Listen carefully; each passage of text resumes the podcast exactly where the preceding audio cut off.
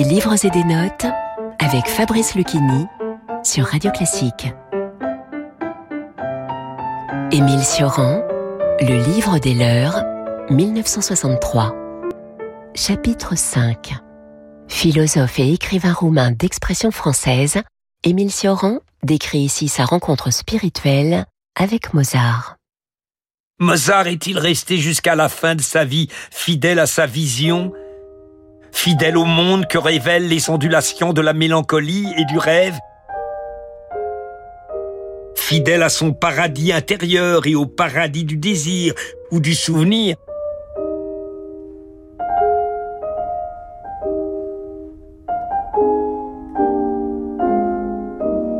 Ne sommes-nous pas parfois enclins à croire que Mozart n'a jamais été sali par la pensée de la mort?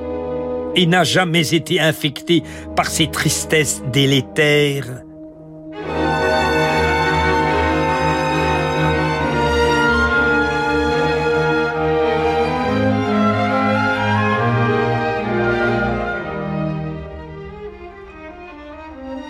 Bien que dans une lettre écrite quelques années avant sa disparition, il confesse son intimité parfaite avec la pensée de la mort, il serait pourtant difficile d'y trouver à cette époque, si l'on accepte la fatigue et l'élan comprimé, une réflexion morbide qui aurait tendu ses arcs noirs au-dessus de son univers.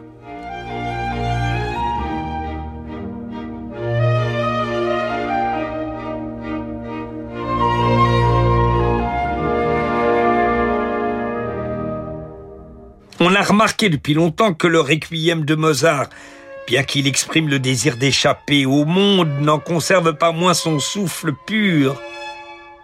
Ce je ne sais quelle allusion réconfortante à un monde de couleurs, rose, qui masque les souffrances de la chute dans le monde.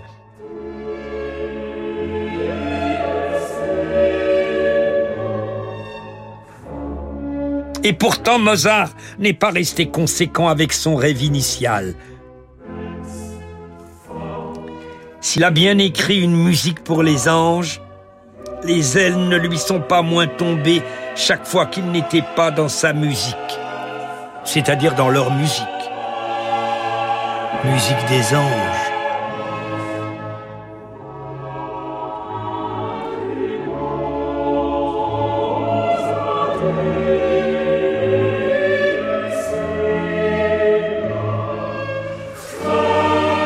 Ainsi, ce qu'il a créé pendant l'année de sa mort est une trahison.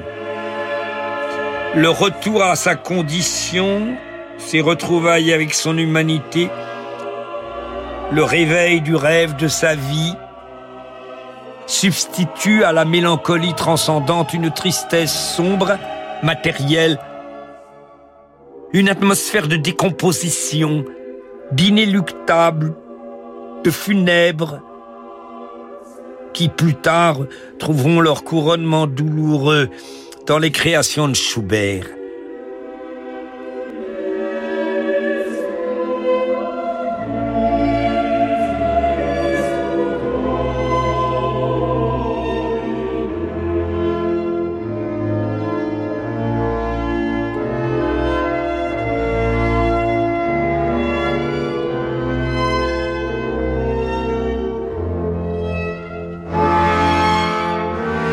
Vous écoutiez une lecture du livre des leurs d'Émile Sioran par Fabrice Lucchini.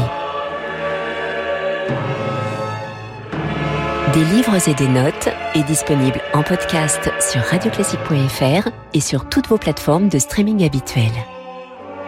Et retrouvez Fabrice Lucchini jusqu'au 31 janvier 2023 sur la scène du Théâtre Montparnasse pour son spectacle La Fontaine et le confinement.